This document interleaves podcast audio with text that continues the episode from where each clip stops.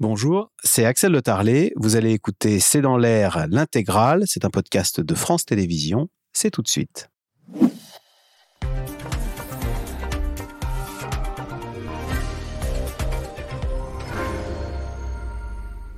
Bonsoir à toutes et à tous. Impossible d'échapper à la finale. France-Argentine, c'est demain la quête d'une troisième étoile pour l'équipe de France et d'une deuxième victoire d'affilée pour Emmanuel Macron.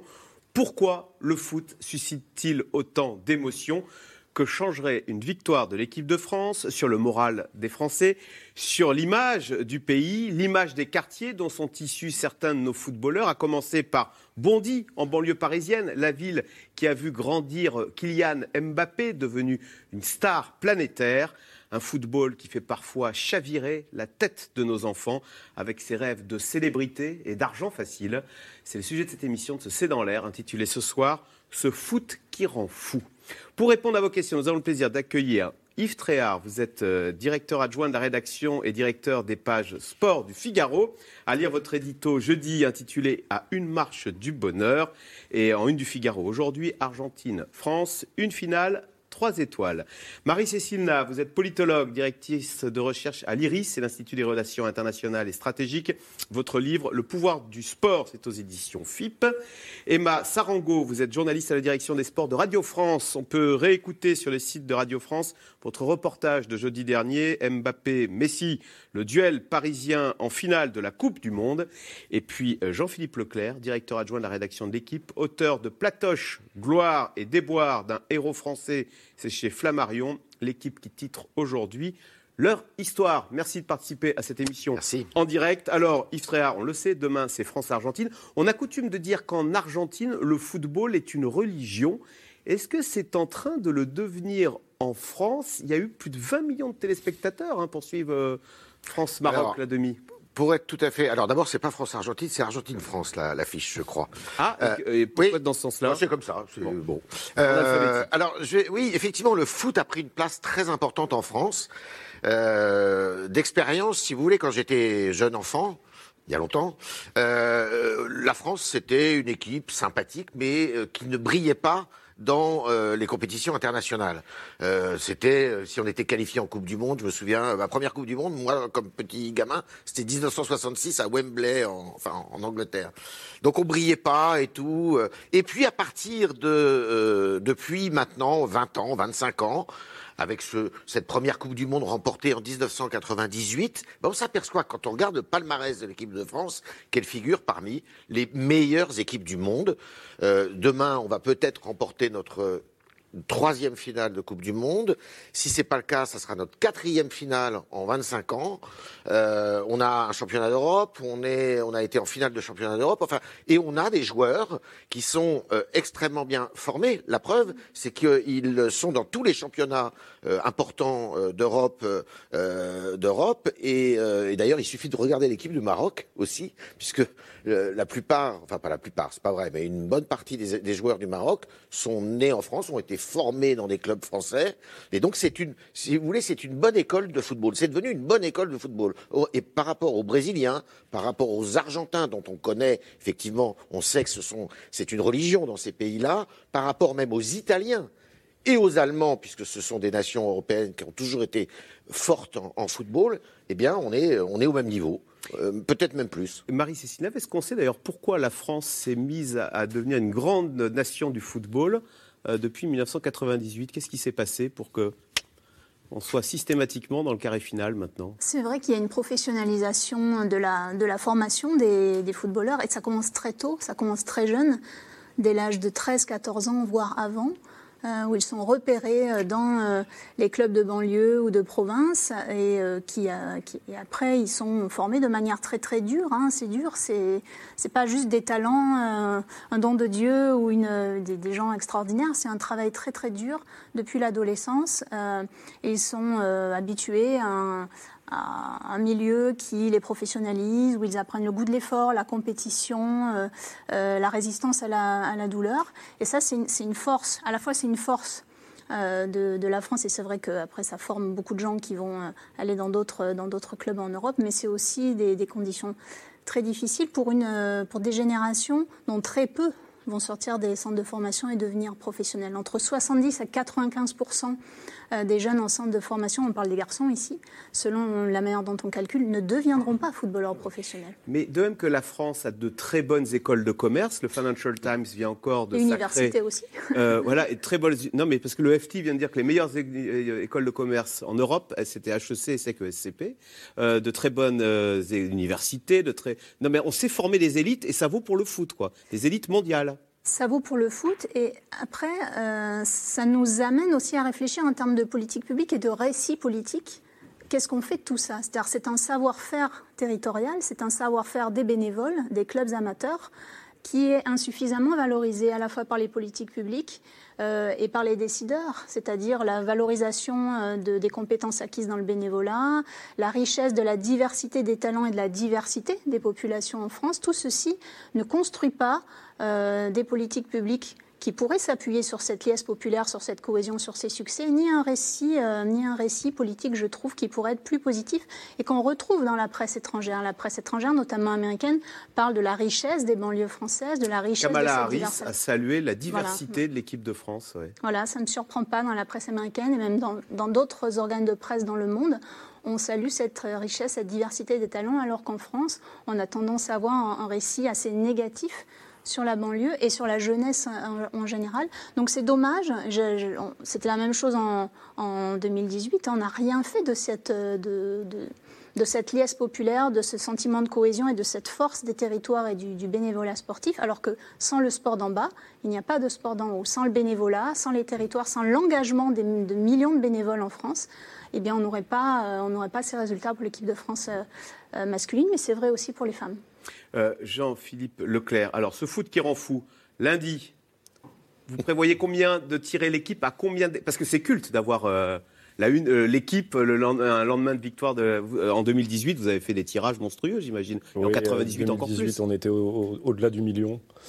Donc là, malheureusement, depuis, à cause de la situation de la presse écrite française et des imprimeries en particulier, on aura moins de force de. de, de, Ah, c'est pas faute d'acheteur, c'est faute de ressources. De rotative. Vous êtes de, rotative. Donc ça sera un peu moins, mais bon, je peux pas vous donner le chiffre précis, mais euh, enfin, Alors, il y aura quand même suffisamment d'exemplaires pour, pour tout le monde. On va voir les, les, précédentes, les précédentes. En 98, c'était pour l'éternité. En 2018, un bonheur éternel. Vous commencez à cogiter là euh Non, ça porte malheur. Ça porte malheur non, non, non, non, non, non, franchement.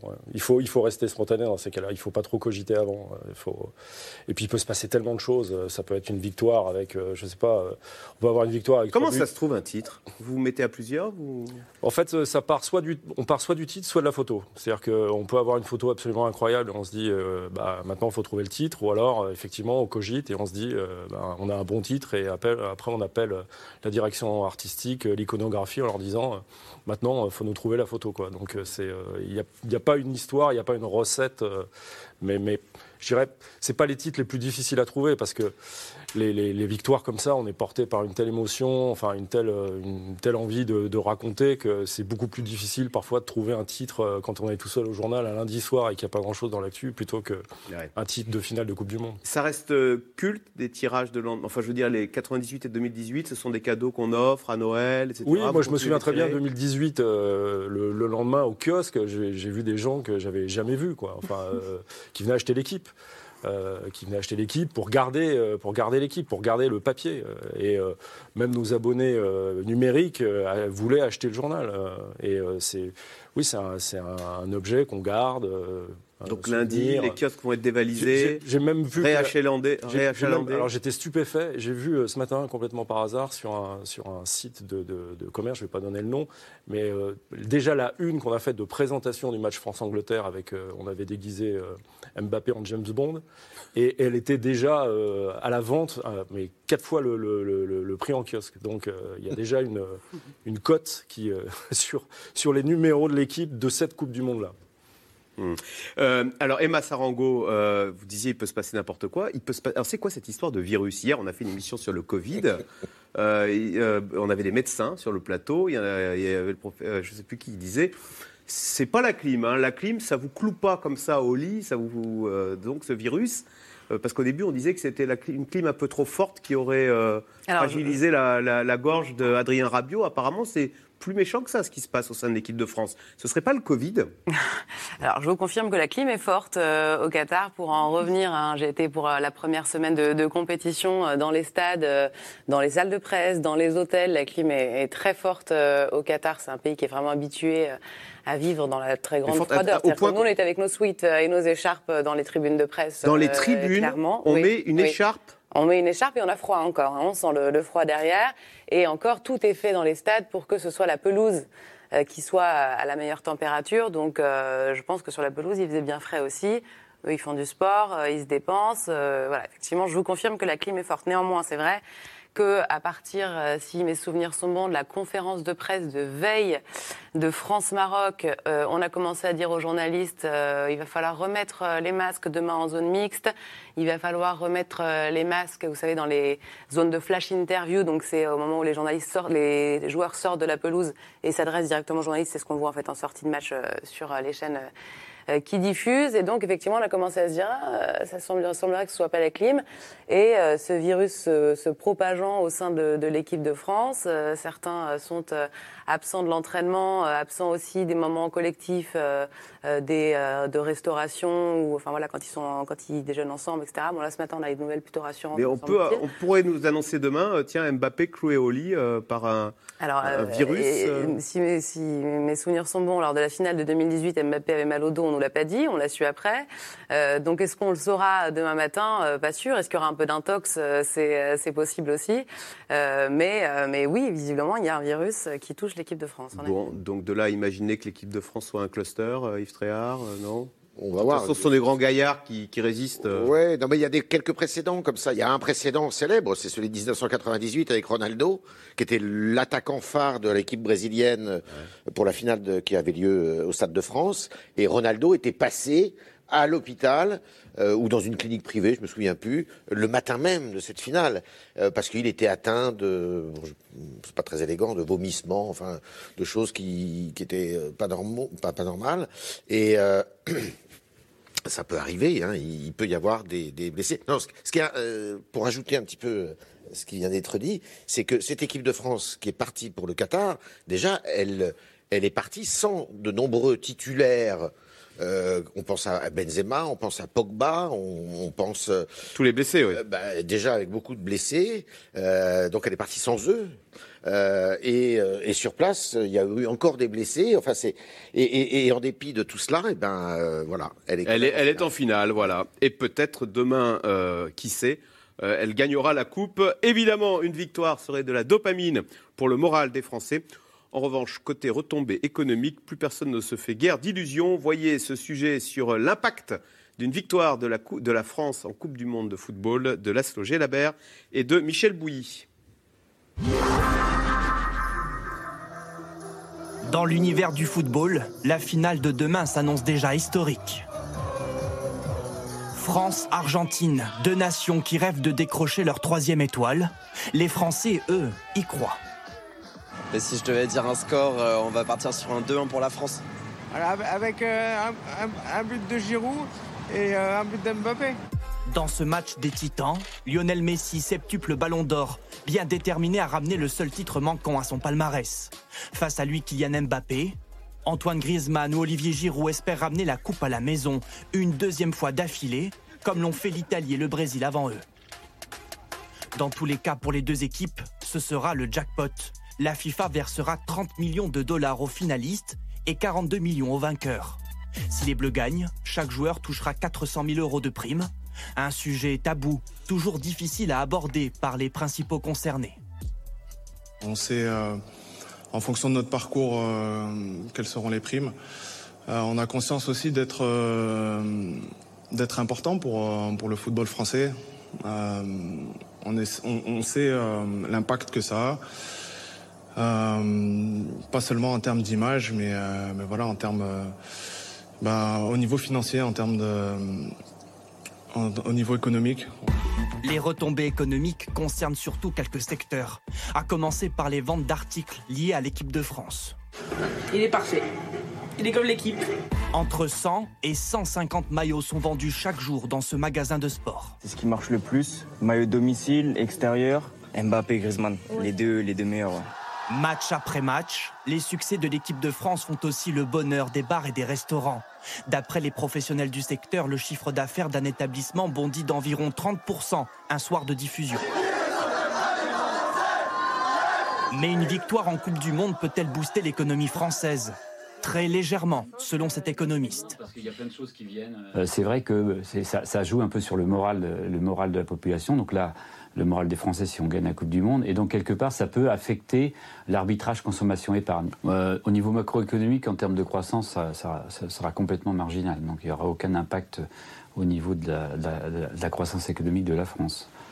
Si pour la Fédération française de football, c'est le pactole, du côté des petits clubs formateurs, on regrette de ne pas en voir la couleur. Selon le président du football amateur français, en 2018, le triomphe des Bleus ne leur a quasiment rien rapporté. Bien au contraire. Euh, les 14 000 clubs amateurs français font remonter plus de 150 millions d'euros chaque année aux instances, à la Fédération française de football, aux ligues et aux districts, à travers les amendes, euh, les amendes disciplinaires qui sont, aujourd'hui devenues insupportables, euh, mais aussi les défraiements d'arbitres. Donc il y a un ruissellement, mais il fonctionne à l'envers, c'est-à-dire des clubs les plus pauvres, du foot d'en bas vers le foot d'en haut. En France, le football reste le sport avec le plus grand nombre d'adhérents, plus de 2 127 000 licenciés. Nul doute que le parcours de l'équipe de France dans ce mondial pourrait bien encourager d'autres joueurs à rejoindre un club amateur. Marie-Cécile Nav, on a parlé des, primes que vont toucher les joueurs en cas de victoire demain. 400 000 euros euh, si euh, ils sont champions du monde par joueur. Ça peut être une motivation aussi, euh, cette, cette, prime de 400 000 euros en cas de victoire? Non, parce que c'est négligeable par rapport au, à l'argent qu'il touche en club. Et d'ailleurs, en général. C'est négligeable par rapport à l'argent qu'il touche en club. Mbappé, l'an dernier, c'est Forbes qui nous disait qu'il a gagné 128 millions d'euros. Donc 400 000 euros, oui. Euh. Voilà, c'est pas grand-chose. Et en général, pour le symbole et aussi euh, pour la solidarité, ils reversent cette prime à, des, associations de leur choix. Euh, ce qui est aussi une forme de, redistribution non négligeable hein, quand on sait effectivement la situation du, du monde associatif en France. Donc on peut dire que quand on joue pour l'équipe de France, c'est vraiment pour la gloire, alors que quand on joue en club, au PSG ou là, là il y a quand même. Euh, là c'est du business, bien sûr. Là, là il y a les millions là. Bien sûr. Mais l'équipe de France, il y a pour, pour selon leurs standards, ce sont des cacahuètes. Quoi. Ils ne le font pas pour l'argent, évidemment. C'est un, un, prestige important qui nourrit aussi leur valeur sur le marché euh, des transferts euh, par la suite. Et de la publicité. Être, international, ça rajoute à votre, à votre, euh, capital symbolique et à votre capital économique, mais pas dans ce que vous gagnez dans la mmh. Coupe du Monde, bien sûr. Yves Tréhard, quel impact concret sur la vie des Français pourrait avoir une victoire des Bleus en finale de la Coupe du Monde? Ben, Écoutez, je vais citer votre sondage ce matin. On a demandé, vous avez demandé aux Français quel impact. Ils ont dit en 1, sentiment de fierté des Français, 75%, et en 2, image de la France, 67%. Oui, c'est pas négligeable, hein. euh, surtout euh, dans une période où euh, où on entend une petite musique en disant que la France, elle est rétrogradée sur le plan industriel, sur, le, sur un tas de plans euh, économiques, avec des statistiques qui sont pas très euh, flatteuses, eh bien, c'est curieux de voir le paradoxe avec une France mmh. footballistique qui se porte bien avec tout ce qu'on a dit depuis le début, avec cette école d'excellence finalement, et puis ces joueurs qui rayonnent de par le monde entier. Mbappé est plus connu que, que que Emmanuel Macron. Euh, Mbappé est le Français le plus connu au monde. Bien sûr, moi je me souviens être allé euh, euh, en, 1998. J'étais dans un pays étranger très lointain. On me demandait des nouvelles de Zidane. On, ne vous demande pas des nouvelles à l'époque de Chirac ou de ou de Lionel Jospin. Vous voyez, c'est comme ça que ça se passe. Alors euh, ils sont des ambassadeurs. Ce sont des ambassadeurs, ce sont des figures. C'est pas uniquement. Euh, ils peuvent être euh, des exemples. C'est pour ça qu'on leur demande d'avoir un comportement absolument irréprochable dans leur pays, mais à l'extérieur aussi, parce que c'est, ce sont des ambassadeurs de notre pays. Alors, faut pas se leurrer non plus sur un plan et politique et économique. L'effet est, est, négligeable. Euh, 0,1 point de croissance au mieux, nous Au mieux, sur le plan économique, l'épaisseur du trait. Et sur le plan, euh, sur le plan euh, politique. Euh, Alors Emmanuel Macron, Jacques Chirac, en 98, qui n'y connaissait rien en foot d'ailleurs, mais qui préférait plutôt le rugby, des Corésiens, enfin d'adoption. il va prendre je ne sais pas combien de points dans les sondages, Jospin aussi d'ailleurs, Mais euh, Marine Le Pen est au deuxième tour euh, de, de, l'élection de 2002, vous voyez, avec un séisme en France. Et, Macron, là, ça va, ça va durer un mois. Si on gagne, ça va durer un mois, deux mois. Il va, ça va lui permettre, mais ça va pas lui permettre de faire. Donc pas de retombées économiques, pas de retombées politiques. Ça va pas lui permettre de faire la réforme des retraites. Hein. C'est pas pour ça qu'il y aura pas des manifs dans la rue, euh, mm. tout ça. Donc c'est très symbolique, si vous voulez. Alors ça donne de la fierté euh, au peuple, ça donne de la fierté aux, jeunes enfants aussi, parce que c'est beau de voir ces enfants. Euh, c'est un beau cadeau de Noël, voilà. C'est un magnifique cadeau de Noël. Bon, ça va pas tellement au-delà de ça. Ouais. Marie-Cécile Lave euh, Oui, mais je suis d'accord. C'est vrai qu'au-delà de la photo, euh, les politiques publiques pourraient s'en emparer. On pourrait faire du sport un accélérateur de changement et ça ne se, et ça ne se décrète mais c'est-à-dire, qu'est-ce qu'on entend par là de faire Par exemple, penser de manière euh, un peu plus aboutie, je pense, les politiques publiques d'encouragement à la pratique sportive, notamment chez les jeunes, chez les femmes, chez les personnes sédentaires, parce qu'aujourd'hui, il y a un très gros problème de sédentarité. Et on pourrait s'appuyer euh, davantage sur cette, euh, sur cette liesse populaire, sur cette cohésion, sur cette image des, sportifs de haut niveau pour le faire. Même si on peut penser qu'il y a beaucoup de petits Français qui vont s'inscrire dans des clubs de foot là en janvier ou à la saison prochaine, non?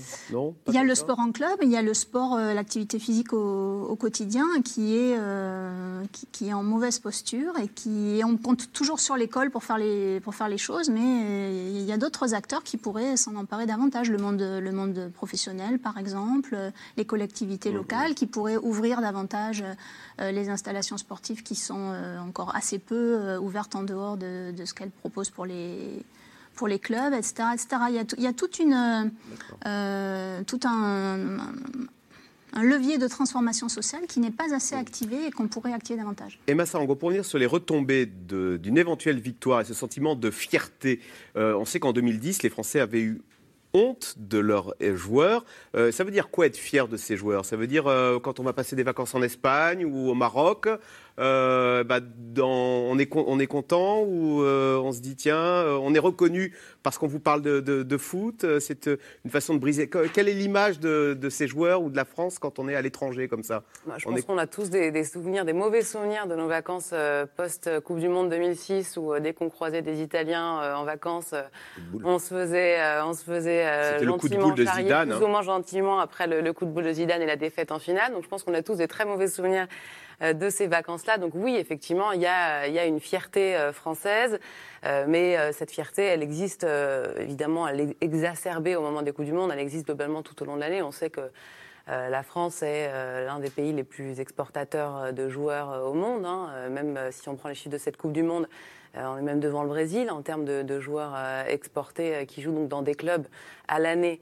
C'est incroyable. Les Allemands exportent leurs voitures, nous on exporte nos joueurs de foot. Ouais, parce qu'effectivement, on a une formation qui est devenue un, qui est devenue un exemple, qui n'était pas, on le disait tout à l'heure, dans les années forcément dans les années 80, au début des années 90, qu'il est vraiment devenu au fil du temps avec des entraîneurs de très haut niveau, avec des centres de formation très pointus. Euh, mais effectivement avec euh, des équipements euh, qui restent en deçà des, attentes. Et c'est vrai que on a beau avoir gagné le mondial 2018, on a beau dire en permanence que la Seine-Saint-Denis est un. On va y revenir sur le, Il manque cruellement des équipements. Jean-Philippe Leclerc, Emma Sarangou parlait de l'Italie en 2006 qui avait gagné la Coupe du Monde. À l'inverse, les Italiens, ça fait deux fois de suite qu'ils ne sont pas qualifiés pour le mondial. Est-ce que c'est un traumatisme? Et ça peut alimenter ce dont on parlait tout à l'heure, le sentiment d'un déclassement, les Italiens peuvent se dire décidément euh, rien ne va plus chez nous, y compris le foot. Mais sérieusement, ça peut euh, mettre ce pays un peu plus en dépression? Oui, parce que c'est un pays où le foot est encore plus important que chez nous. Euh, chez nous, je dirais qu'on a un amour du foot qui est quand même sur courant alternatif. Euh, on quand, on gagne. Beaucoup plus amoureux du foot quand on gagne que quand on perd. Les, Italiens, les Espagnols, les Anglais, les Allemands, enfin pour les Italiens de rater deux Coupes du Monde comme ça à la suite, c'est vraiment, un, vraiment un déchirement, même s'ils ont été champions d'Europe entre, entre les deux. Et on voit bien par rapport au quand on lit la presse italienne en ce moment, c'est assez intéressant parce que là, ce matin, ils en sont presque à revendiquer le fait qu'on soit en finale parce qu'en gros, euh, ils expliquent qu'on joue à l'italienne. Donc, euh, et en revanche, il y a quelques jours, ils avaient un discours qui était assez nauséabond où la Gazzetta dello Sport, qui est donc le principal quotidien sportif italien, a titré euh, avant le match France-Maroc sur le derby d'Afrique. Et à l'intérieur, il y avait toute une page pour expliquer toutes les origines ethniques de chaque joueur français, comme si comme si ces joueurs-là n'étaient pas nés en France, en fait. Euh, donc, euh, ils alternent effectivement en Italie entre une forme de, parfois de, mépris, même de, pour moi, de, racisme, et, euh, et, des fois de dire, bah, en, gros, vous êtes inspiré de nous, c'est un peu grâce à nous que vous êtes en finale. Quoi. Yves Frère, le Maroc, est-ce qu'il y a, on parle beaucoup du soft power, c'est-à-dire qu'au fond, gagner une Coupe du Monde ou être, dans le carré final, c'est montrer au monde euh, une image valorisante de son pays. Euh, on, sait que Elon Musk a tweeté, a, fait, euh, a félicité le Maroc, Bill Gates, mhm. le patron de Google, Sidnar Penchai. Est-ce que le Maroc, il pourrait avoir des retombées positives en termes, je sais pas, de tourisme, d'investissement? On, l'a vu sur, on l'a vu sur la planète football. Bah, évidemment, ça c'est clair que pour le Maroc c'est extraordinaire. Et puis euh, on parlait tout à l'heure de, l'effet d'un mondial de football sur la valeur des joueurs. Les, footballeurs marocains qui sont pas tous connus, à part, euh, bah, il y en a un qui joue à Paris d'ailleurs, euh, Hakimi, et un autre qui joue à Chelsea. Ziyech en, en, Angleterre, mais il y en a certains qui jouent dans des clubs, on va dire, de modeste. Angers. Modeste, Angers. et, bah, ces joueurs-là, en plus, ce danger, ils ont pris, ils ont, ils ont éclaté pendant ce, ce, mondial, ils ont super bien joué. Donc eux, ils vont prendre de la valeur. Après, sur le pays, je pense que le Maroc, oui bien évidemment.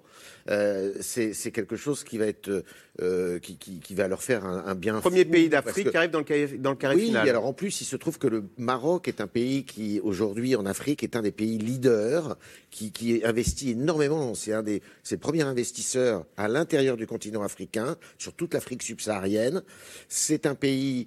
Euh, il y en a un qui doit prendre ombrage à côté. D'ailleurs, c'est les frères ennemis. C'est l'Algérie, ah qui est un pays de football aussi. Et l'Algérie doit regarder en ce moment les relations à cause du Sahara occidental entre l'Algérie et le Maroc sont pas très bonnes.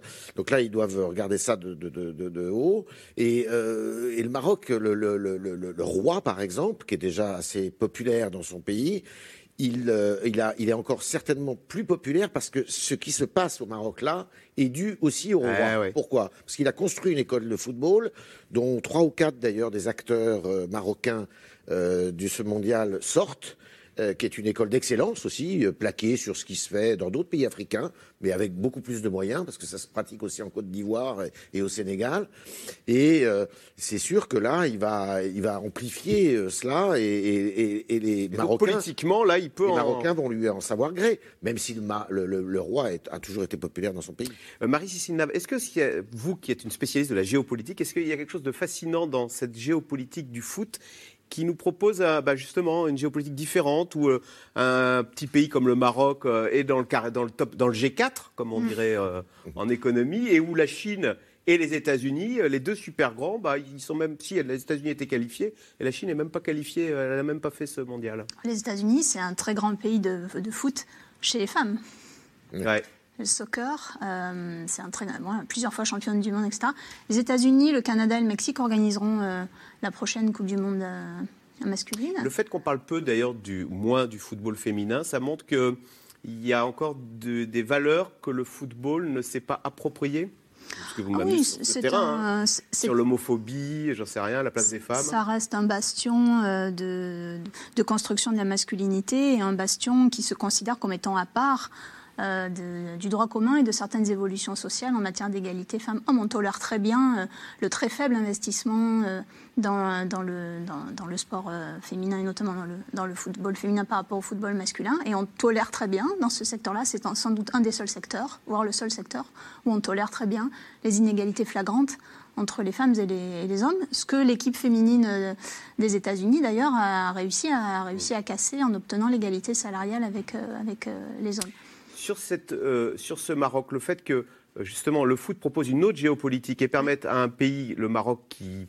passe un peu sous les radars sur la géopolitique mondiale, d'accéder comme ça euh, sur le podium du roi des sports, est-ce que ça, ça joue sur la fierté d'un peuple, etc. Sur, Probablement, et d'ailleurs le Maroc aurait bien aimé, je crois, organiser cette Coupe du Monde aussi. Voilà, 2010. Hein, on va pas on va pas reparler de l'attribution euh, de, de, cette Coupe du Monde masculine au Qatar. On en a déjà beaucoup parlé. Ça pourrait être l'une des retombées que le Maroc organise le, la Coupe du Monde. Ça pourrait être une des retombées effectivement dans les dans les prochaines euh, dans les dans les prochaines euh, dans la prochaine organisation. Après, il faut aussi des installations, tout un environnement politique stable. qui, fait partie des critères de majeurs de la, de, la FIFA. Ce qui est vrai pour le Maroc, il faut le dire aussi quand même, c'est vrai pour la Croatie, hein, parce que la Croatie, c'est un, un, État de 5 millions d'habitants. Hein. Ouais.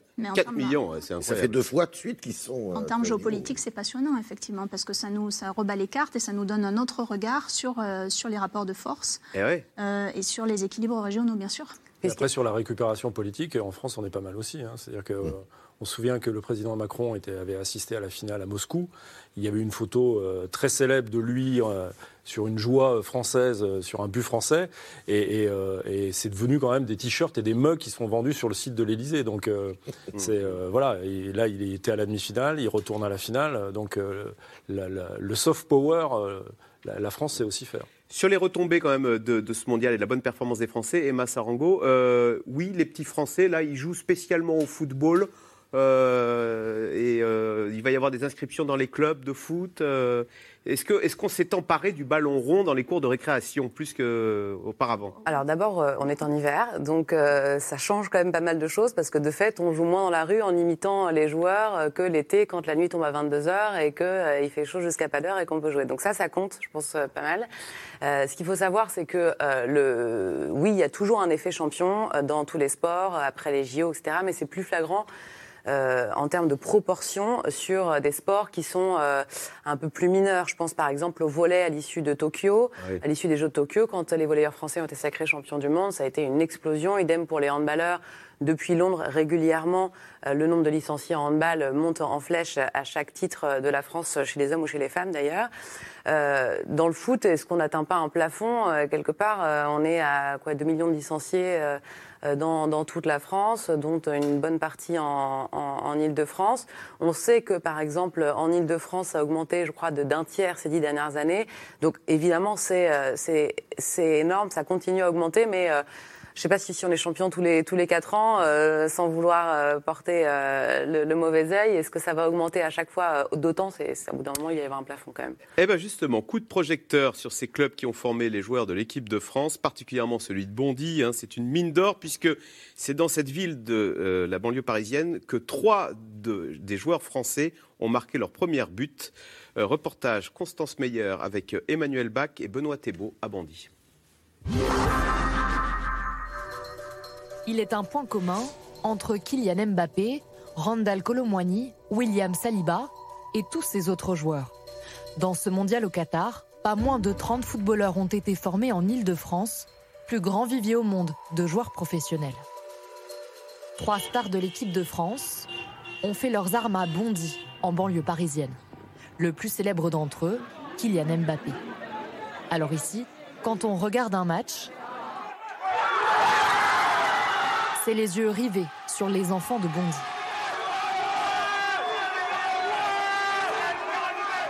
C'est émouvant, c'est super émouvant je trouve. Parce qu'il représente vraiment le 93 et ça montre qu'en fait, euh, il y a quand même certaines pépites. Mbappé, un, il vient de Bondy, c'est pas commun quand même. Un, jeune de banlieue, il arrive ici, il, fait partie des top joueurs euh, aujourd'hui mondial. Mbappé, c'est mon idole. J'ai envie d'être un peu comme lui et, euh, voilà. Hein. J'ai envie d'avoir le même parcours que lui parce que ça inspire pour la jeunesse. Je me dis que comme il vient de notre ville, et eh bah, nous aussi on peut faire la même chose, avoir le même parcours. À 8 ans, Djibril aussi rêve de marcher dans les pas de ses aînés. T'as bien travaillé à l'école? On va où là? À l'entraînement? Il a déjà la tenue, la coupe de cheveux des footballeurs professionnels et un début de carrière aussi. Je joue au Paris ici. C'est quoi comme club? C'est un club euh, pro en Ligue 2. Globalement, c'est ouais, à peu près 4 entraînements euh, par semaine, plus un match. Deux avec son club et deux à l'extérieur, en, dehors du club. Et un match euh, le samedi. Ce soir-là, Djibril se rend à plus d'une heure de voiture pour s'entraîner après l'école. Une vie qui tourne autour du ballon rond depuis déjà 4 ans et demi. Droite, gauche, droite, là, libère, hop, réception. J'aimerais être euh, une star et j'aimerais jouer au Real Madrid. Comme ça, je gagne plein de ballons d'or, comme Ronaldo. J'adore ça. Et je suis jamais fatigué. Enfin, si après les entraînements, je suis, euh, je suis fatigué, mais pendant les entraînements, je suis jamais fatigué. C'est les efforts qu'il faut faire pour atteindre une carrière, c'est ça? Pour pousser ces jeunes talents. Prêt au mouvement, tu C'est un mouvement, top, vite. Mamar Yagoubi perd sa voix chaque soir. Ça, c'est une académie, en fait, c'est du perfectionnement. C'est ce qu'on fait en plus euh, des clubs. C'est comme, euh, on va dire, à l'école, il y a l'école et l'aide de devoir. Ben, nous, c'est à peu près le, même, le même principe. Voilà. Pour atteindre euh, un niveau ben, pour, pour atteindre l'excellence. Une fabrique de champions qui demande quelques sacrifices pour les parents de Djibril. Il fait ce qu'il aime. Donc moi, je l'aide dans ce sens-là. je me déplace, je fais les déplacements pour lui. beaucoup de sacrifices, comme ce que je disais tout à l'heure. Après, on s'organise, on, on fait les calculs on calcule et on s'organise pour. Euh, ça aurait pu être autre chose, hein. on aurait, ça être dans un autre sport, hein. mais là en l'occurrence c'est le football, donc oui, bien sûr, il n'y a pas de. Toujours, euh, il y a toujours un sacrifice à faire, hein, dans tous les, quel, que soit le domaine, il y a toujours un sacrifice à faire. Seulement 5% des jeunes en formation en France deviennent des joueurs professionnels.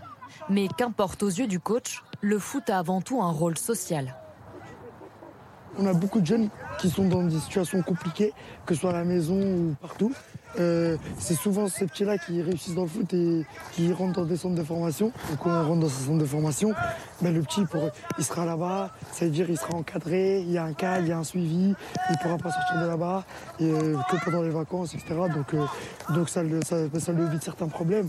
Mais c'est vrai que s'il était au quartier à rien faire ou quoi que ce soit, bah, ça aurait été beaucoup plus compliqué pour lui, c'est sûr. À Bondy, une légende raconte qu'il suffit de secouer des barres d'immeubles pour que des joueurs en tombent. Le succès est enfant de l'audace. Peut-on lire sur les murs de ce stade où s'entraînait le jeune Kylian Mbappé, qui n'a pas fini de faire rêver.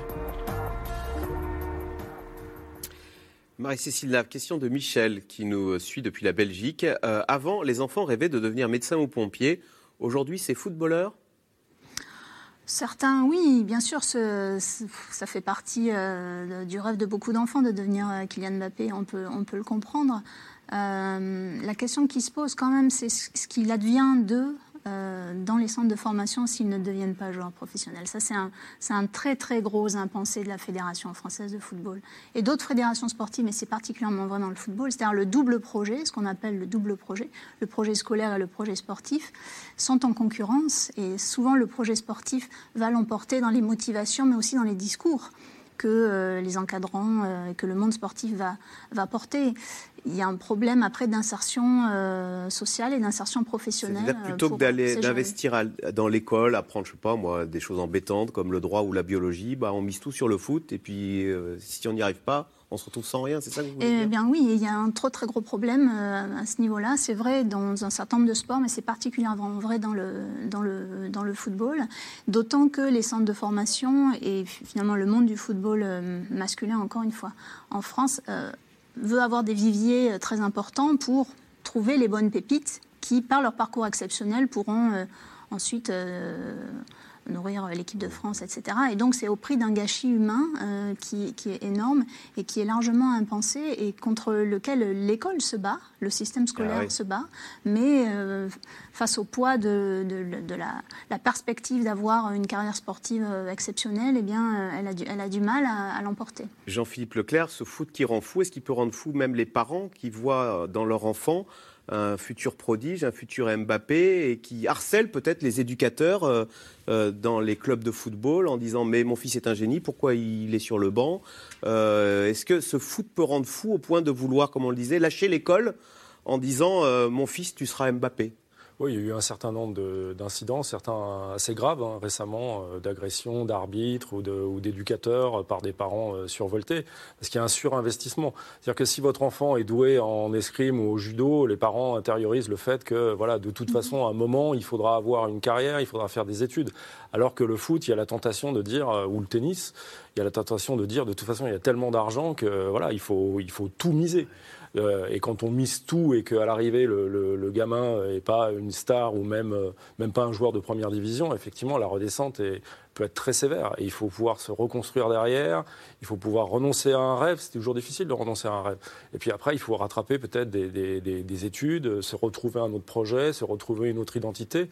Donc, euh, effectivement, il y a de la casse. Il y a de la casse dans les centres de formation. C'est le prix, enfin, malheureusement, c'est le prix à payer pour, pour, pour l'excellence de, de, nos centres de formation. Moi, je, mon fils, euh, il avait 10 ans, il jouait dans un club parisien qui s'appelait le PUC. Donc à 10 ans, on m'a vraiment, on nous a vraiment fait comprendre que à partir de 10 ans, c'était soit foot loisir, soit foot compétition. Et foot compétition, c'était au moins trois entraînements par semaine et, match le week-end. Donc, et si on partait là-dedans, le moindre retard, c'était en gros, on repartait en foot loisir. Donc, ça devient, ça devient pro entre guillemets, très très tôt, de plus en plus tôt. Et pourtant, Emma Sarango, on voit bien, euh, pour prendre le cas de Kylian Mbappé, il y avait un portrait de lui ce matin dans le Financial Times, euh, et sa mère disait moi, je voulais que Kylian, mon fils Kylian Mbappé, je voulais pas qu'il soit médecin, je voulais qu'il fasse HEC. Elle l'a dit, et voulait qu'il fasse Quel HEC. Échec, alors euh, et ben, finalement, il a fait que footballeur. Euh, mais on voit bien qu'il parle couramment l'anglais et l'espagnol. En voilà un qui a fait des, il a passé le bac. Il, Oui, c'est un en des voilà rares. un qui a, alors C'est rare à avoir. Exactement. Alors, euh, il n'est pas du tout dans ce parcours qu'on vient de décrire, d'un enfant qui aurait lâché les études pour se consacrer qu'au foot. Euh, Sa mère voulait qu'il fasse HEC.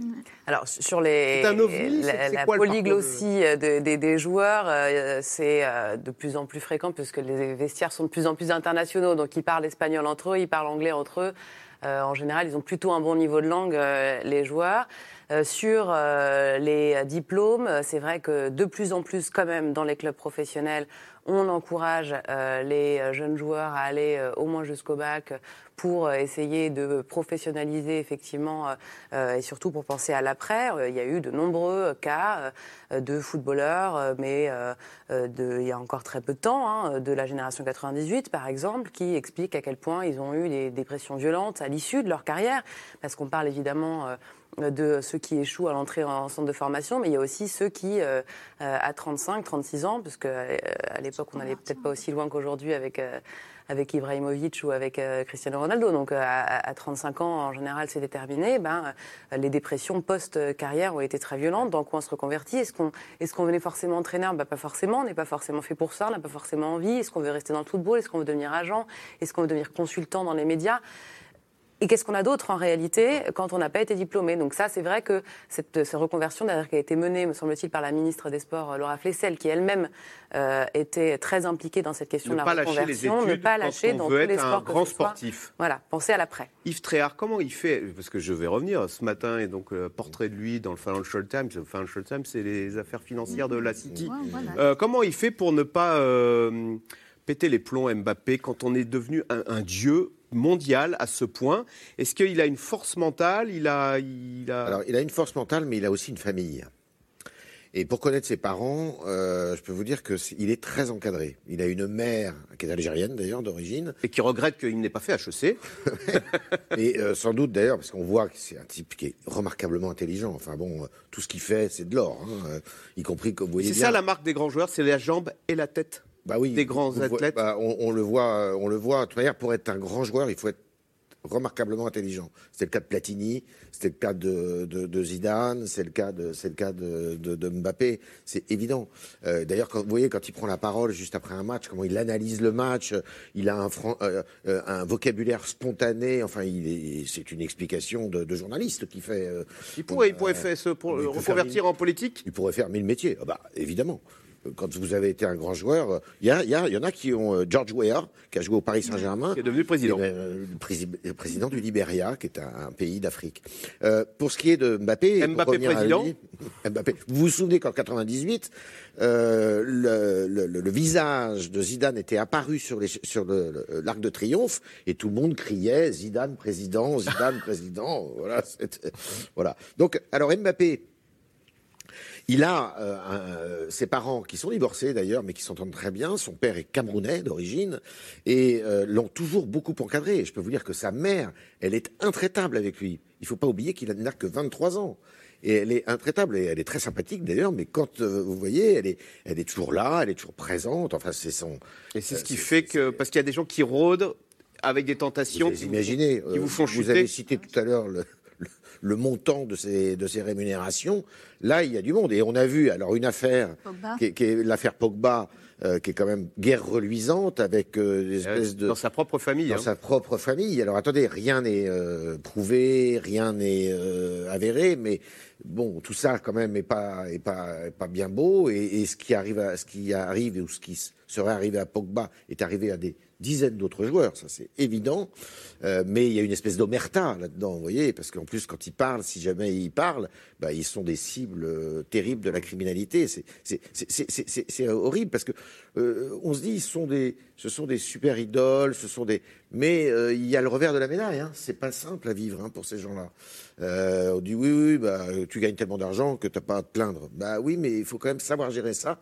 Et ça, pour le moment. Benzema s'est pris les pieds dans le tapis avec ses amis d'enfance qui l'ont rattrapé dans l'affaire de la sextape. Hein. Sextape. Mais jusqu'à présent, Mbappé, c'est un parcours. Euh, D'ailleurs, la réussite de Bondy, on en a parlé, c'est la réussite euh, du centre de formation de, Wilfried Mbappé, son père, de son père. C'est-à-dire qu'avant la famille Mbappé, euh, l'AS Bondy c'était pas grand-chose, et c'est vraiment le père Mbappé. C'est parti en fait d'un local associatif que tenait le père Mbappé, et ils jouaient au foot comme ça entre eux, ils organisaient des petits championnats, et du coup l'AS Bondy s'est dit tiens ce gars-là il a l'air assez dynamique, donc ils ont recruté le père, et c'est à partir de ce moment-là que le père a vraiment mis en place toute la formation avec effectivement son fils qui en est sorti, mais aussi euh, William Saliba.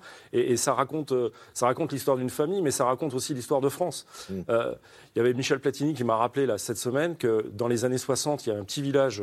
Lui, là, il est né dans une petite ville qui s'appelle Joff, en Lorraine. Mais juste à côté, il y a un petit village qui s'appelle Giromont. Et dans les années 60-70, il y avait six internationaux français qui venaient de Giromont. C'était le temps du football ouvrier. Et maintenant, on est, on est passé à une autre époque. C'est le, le, temps du, du, football des banlieues. Oui, mais ce sont d'autres quartiers. Euh. Marie-Cécile comment expliquer d'ailleurs que souvent les, les, les, les, vedettes du football viennent de quartiers euh, défavorisés? On pense à Ronaldo, on pense à, Maradona, euh, on peut penser à Zidane à la Castellane, Mbappé à Bondy parce que euh, probablement que c'est un sport qui recrute beaucoup dans les milieux populaires pour la raison suivante. On accepte davantage dans les familles des milieux populaires de faire carrière dans le sport, dans certains sports, que dans d'autres types de, catégories sociales. Et euh, aussi parce qu'il euh, il y a un, énorme vivier, parce que ce sont des... que ne savent pas repérer les autres activités. Peut-être, peut-être.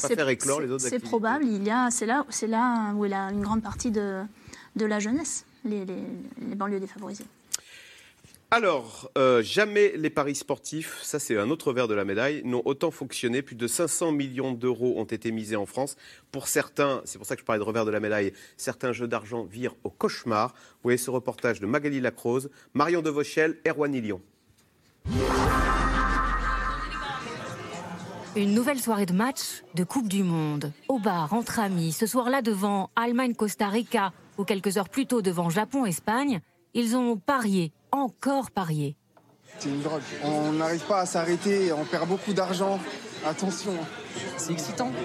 Donc à côté, on est toujours là en train de dire Attends, il va marquer, il va marquer, il va marquer. Quand on joue virtuellement, c'est euh, on sent pas, on sent pas l'argent. Et quand les Bleus sont à l'affiche, les paris s'envolent. 15 millions d'euros misés rien que pour leur premier match. C'est deux fois plus qu'en 2018 pour la même affiche lors du dernier mondial. Plus que jamais, les paris sportifs ont la cote. Tout le monde en parle et les incitations publicitaires pendant ce mondial sont nombreuses. 150 euros offerts sur votre premier pari. Parions ensemble. Pendant des années, François a été un grand parieur sportif, peu importe la discipline. Il a tout arrêté il y a 10 ans, après avoir dépensé plus de 35 000 euros. Il préfère ne pas dévoiler son identité pour en parler. Je me souviens d'une fois euh, où j'avais vraiment craqué parce que j'avais perdu euh, un montant, je crois que c'était de l'ordre de 1000 euros, sur un match de tennis. Le joueur sur lequel j'avais parié gagné 2-7 à 0, il a mis des balles de match. Et il s'est fait remonter en fait. Il a perdu 3 7 à 2, enfin, c'était incroyable. Et, je me souviens que là, j'étais vraiment très très mal. Ce jour-là, il décide d'en parler à ses proches, mais pendant des années, il a tout gardé pour lui. Quand j'allais travailler, bien sûr, je pensais à ça. Ça prenait tout mon temps. Euh, lors des soirées, lors de mes week-ends, puisque je passais du temps euh, à suivre les événements sportifs en direct, hein, aussi euh, euh, on perd de l'argent, euh, on a envie d'attendre le prochain match pour parier, il y en avait forcément. Donc euh, ça se met en place progressivement et, on n'est pas du tout objectif par rapport à la situation. Et surtout, on ne peut pas accepter l'idée qu'on soit addict à quelque chose. François a remboursé ses dettes. Il regarde les matchs pour le plaisir, sans plus jamais parier, mais le chemin a été très long.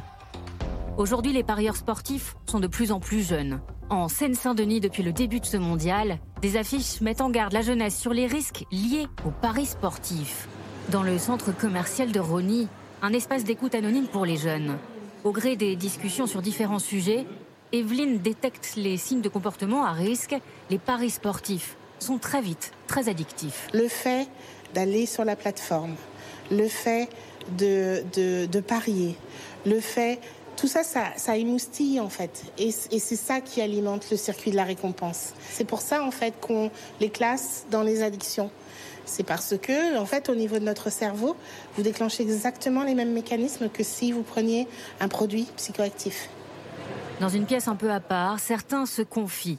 Les jeunes parieurs sont repérés par Evelyne lorsqu'ils parlent de problèmes d'argent, d'emprunt à rembourser ce qui est important, notamment par rapport à la période, qui est une période festive autour des, jeux, qui a créé énormément d'engouement, et moi-même j'y ai participé, hein, c'est pas le souci, mais qu'il y a peut-être des jeunes qui sont en difficulté à ce sujet. Et il est peut-être important de prendre le temps en, famille ou entre amis, d'en discuter. Et toi, euh, est-ce que tu as déjà parié? Ne serait-ce que poser la question à un ado qu'on a en face de soi. Selon les prévisions de l'autorité nationale des jeux, avec plus de 500 millions d'euros de mise, la Coupe du Monde au Qatar sera l'événement sportif où les paris en ligne auront battu tous les records. Et Massarango, certains voient dans les paris sportifs une façon de gagner sa vie comme euh, le placement euh, en bourse ou euh, oui, c'est facile. Euh, et puis, on a l'impression d'être expert toujours quand on, est parieur. On a toujours l'impression d'être soi-même un sélectionneur de, euh, ou un entraîneur, de savoir exactement euh, euh qui va marquer quand. Et on comprend pas finalement pourquoi on pourra perdre. Mais euh, pour ça, euh, les agences, les entreprises de, de, paris sont très fortes. Elles font effectivement beaucoup de publicité sur les réseaux sociaux. elles misent sur des valeurs, j'allais dire, propres au milieu populaire. Le tout pour la daronne qu'on voyait dans le, dans le reportage. Alors, daronne, c'est la, mère. C'est la mère. Pour ma maman. on va enrichir les siens. Voilà, la générosité. Je rends à ma maman ce qu'elle a donné pour moi. On sait que c'est des valeurs qui sont très partagées en banlieue, notamment.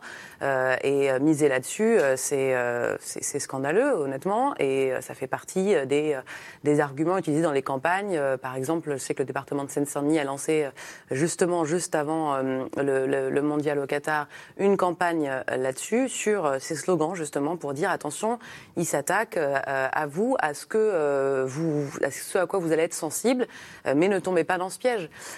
mais quand même un mot sur, sur l'hypocrisie, hein, quand même des, instances qui, voilà, disent attention au paris, etc. Mais, mais c'est quand même le partenaire, une de ces boîtes est partenaire officiel de la Fédération française de football. Donc il y a beau avoir des campagnes de sensibilisation, il y a un moment, il faut quand même peut-être prendre des décisions un peu plus fortes. Jean-Philippe Leclerc, et c'est vrai qu'on peut se dire, bah oui, mais si je suis bon, je, je que j'ai du flair. Sauf qu'il y a une étude de 60 millions de consommateurs qui a montré, bah écoutez, je vais la citer, c'est l'étude de 60 millions de consommateurs qui s'appelle Tous Perdants, qui cite des marques. Hein, chez Winamax, disent-ils, il y a cinq catégories de clients, du vert clair au rouge écarlate. Vert clair, ce sont les meilleurs clients, c'est-à-dire ceux qui perdent souvent et beaucoup. Rouge écarlate, ce sont les quelques rares vainqueurs et qu'on exfiltre, on, fait en sorte qu'ils ne, ne jouent plus sur votre sur votre plateforme, il y a cette idée qu'au fond, on, va être plus malin que le site, que le, que le casino, j'allais dire, et qu'on va, euh, on va s'enrichir à bon compte, euh, avec l'argent facile Moi, déontologiquement, j'ai pas le droit de jouer, déjà, en tant que journaliste sportif. Et si je jouais, je pense que je serais plutôt vert clair, parce que je suis très mauvais en pronostic. Vous, le spécialiste de football, vous dites que vous êtes très mauvais en pronostic. Effectivement, euh, ça, repose sur une illusion. C'est-à-dire que si vous jouez, euh, par exemple, à la loterie, votre numéro de votre date de naissance ou la date de naissance de vos enfants, en fait, vous vous en remettez à la chance et uniquement à la chance. Là, il y a toujours le côté, je sais. Je veux dire, on est, on est 67 millions de sélectionneurs, on est 67 millions de, spécialistes du football. Quand on parle à la machine à café ou au bureau, il y a toujours un gars qui est plus expert que les autres, qui sait mieux que les autres, etc. Donc il y a cette illusion de dire, j'ai vu un papier chez un, confrère très intéressant, un analyste financier qui a perdu 45 000 euros en trois jours. Donc le gars se disait, je suis analyste financier, donc j'analyse parfaitement, je connais parfaitement le foot, forcément je vais gagner. Et il a beaucoup gagné au début et il a énormément perdu à la fin.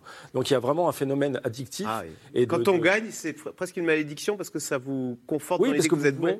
Le, le, gars racontait qu'il avait gagné jusqu'à 50 000 francs au début, 50 euh, 000 euros, pardon, et, euh, et, ensuite il a perdu et jusqu'à donc 45 000 euros en trois jours. Donc c'est euh, vraiment le miroir aux alouettes. Marie-Cécile Nave, ça peut mal se terminer. On parlait d'addiction, de, de gens ruinés par ces, jeux ces paris sportifs?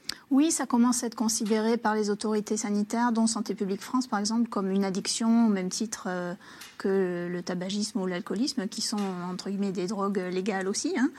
Euh, et, d'ailleurs, euh, je crois que le chiffre de, en termes de génération, c'est 50% des, joueurs entre 18 et, 25 ans. Donc c'est vraiment une cible, euh, la jeunesse. bon. Oui, après, bon, c'est aussi la liberté individuelle. On ne peut pas interdire non plus une activité parce qu'il y a des risques pour une partie de la population. c'est aussi c'est aussi une, libre, des libres entreprises, etc. Mais il y a un devoir de prévention quand même. Et d'ailleurs, je crois que les sites de Paris sont tenus de repérer les joueurs excessifs et peuvent être sanctionnés s'ils ne le font pas. Donc c'est un, équilibre à trouver qui, pour l'instant, ne l'est pas encore. Il y a encore une sous-estimation des risques. Le problème, c'est qu'il y en a beaucoup qui sont d'ailleurs basés dans les paradis fiscaux et donc qui se jouent un petit peu des législations. Allez, tout de suite, on revient à vos questions. Le mondial au Qatar est-il celui de tous les superlatifs, le plus controversé, le plus passionnant, le plus rentable de l'histoire des mondiaux? Euh, Yves Tréard, on parlait tout à l'heure du soft power. En termes de soft power, est-ce qu'on peut quand même dire que le Qatar a euh, partiellement réussi euh, son coup Je voyais, oui, je vais, je vais, citer quand même un supporter saoudien dans Le Monde qui disait Tout le monde pensait qu'ils allaient se planter. Le Qatar a relevé le défi. Ça nous remplit de fierté. Est-ce que finalement, même vis-à-vis de, de, ses voisins avec qui il s'entendait mal, comme l'Arabie Saoudite, bah, le Qatar a marqué des points? Oui, probablement. Moi, j'ai jamais pensé qu'il se planterait parce qu'il savait qu'il fallait pas qu'il se plante. Donc, euh, puis le Qatar a tellement de moyens que s'il s'était planté, 200 milliards, 200 ah milliards d'investissements. Bien sûr. Alors, de tous les superlatifs, faisons euh, comme ça euh, à l'œil nu le bilan sur le plan de l'organisation. Ça s'est bien passé. À part ces histoires de clim. Emmanuel Macron a bien fait de dire d'ailleurs que ça s'était, euh, oui, ça avait été très bien organisé, etc. oui, parce que de toute manière, euh, faut pas être hypocrite. Il aime le foot, il va au foot, et vous voyez tous ceux qui voulaient boycotter à l'Assemblée nationale sont pendus devant leur télévision. Euh, Manon Aubry ce matin a dit qu'elle regardait. Oui, oui, euh, bah la France bah, À part quelques peut-être chez les écologistes. Bon, mais bon, sur le plan organisationnel, ça c'est plutôt, enfin, ça a été parfait.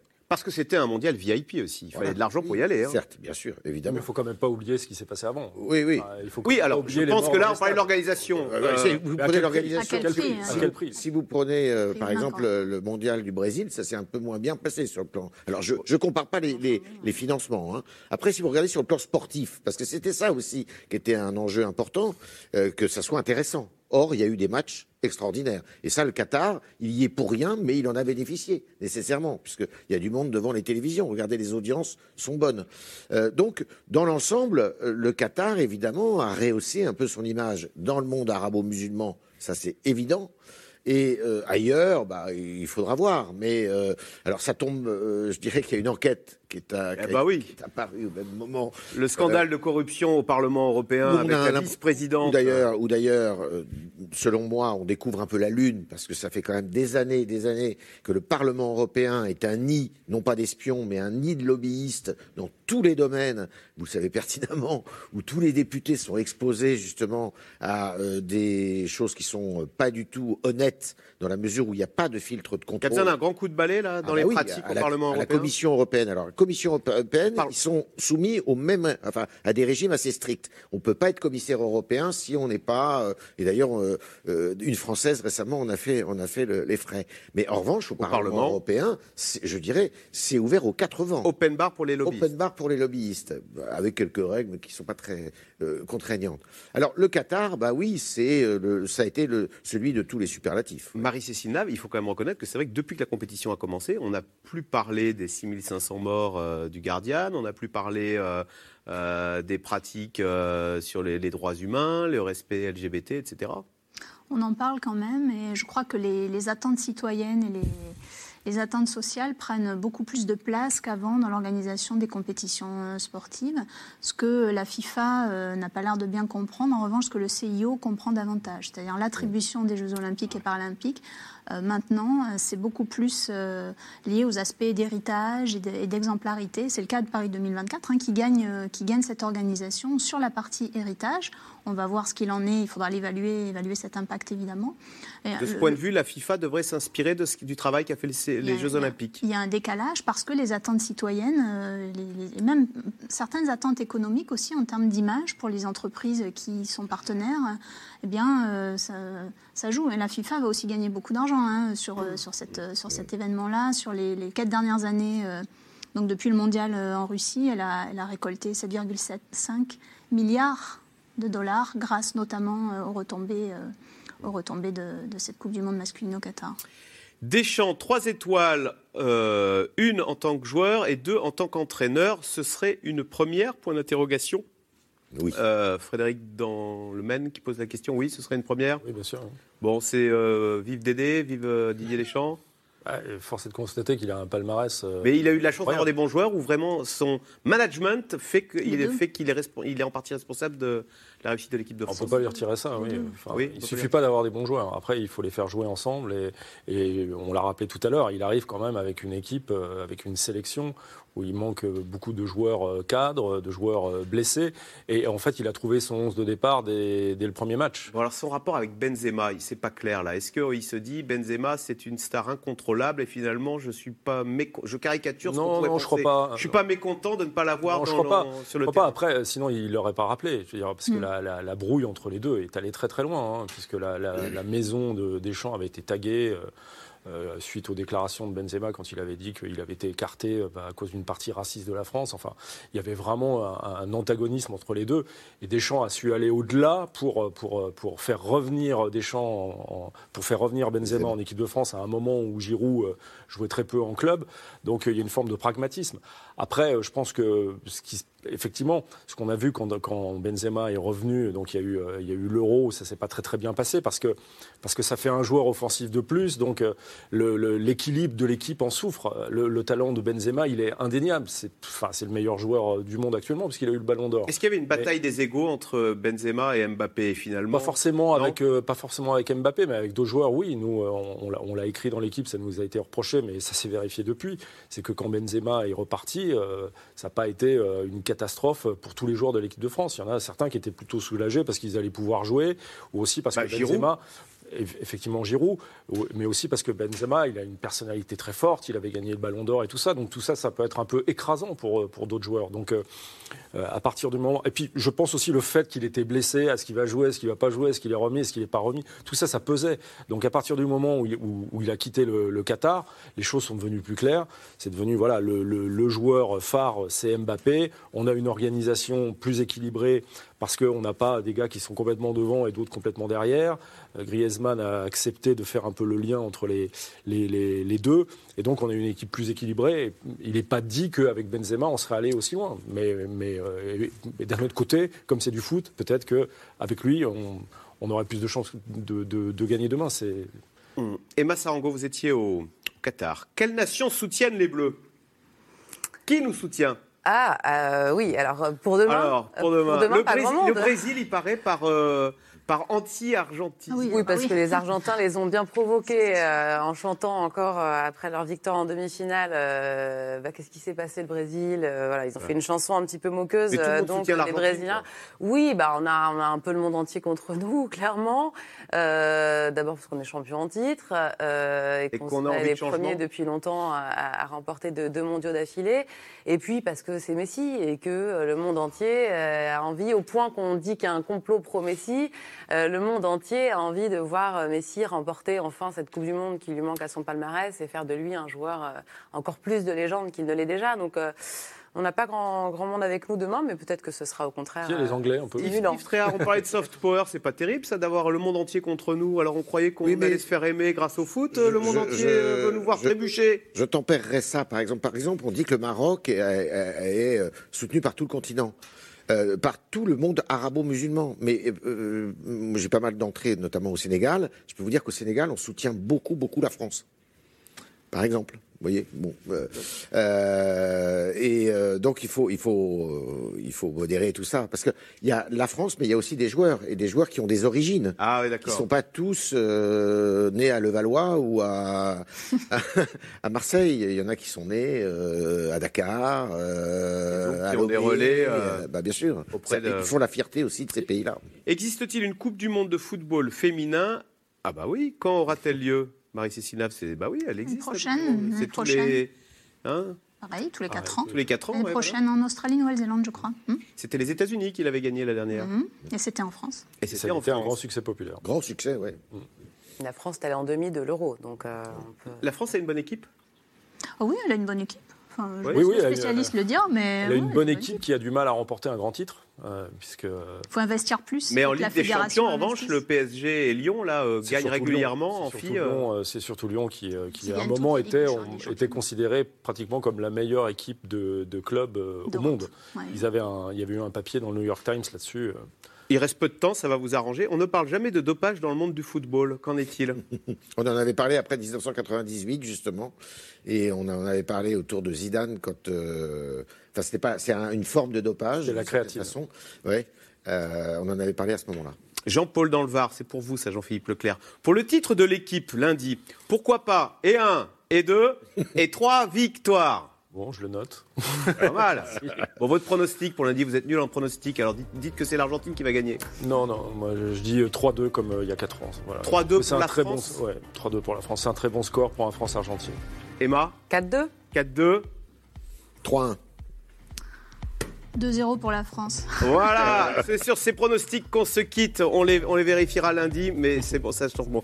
Bonjour, c'est Caroline Roux. Merci d'avoir écouté C'est dans l'air. Comme vous le savez, vous pouvez désormais écouter l'intégrale, mais aussi l'invité ou vos questions à nos experts. Tous ces podcasts sont disponibles gratuitement sur toutes les plateformes de streaming audio. Et pour le replay vidéo, c'est sur France.tv, bien évidemment. À bientôt.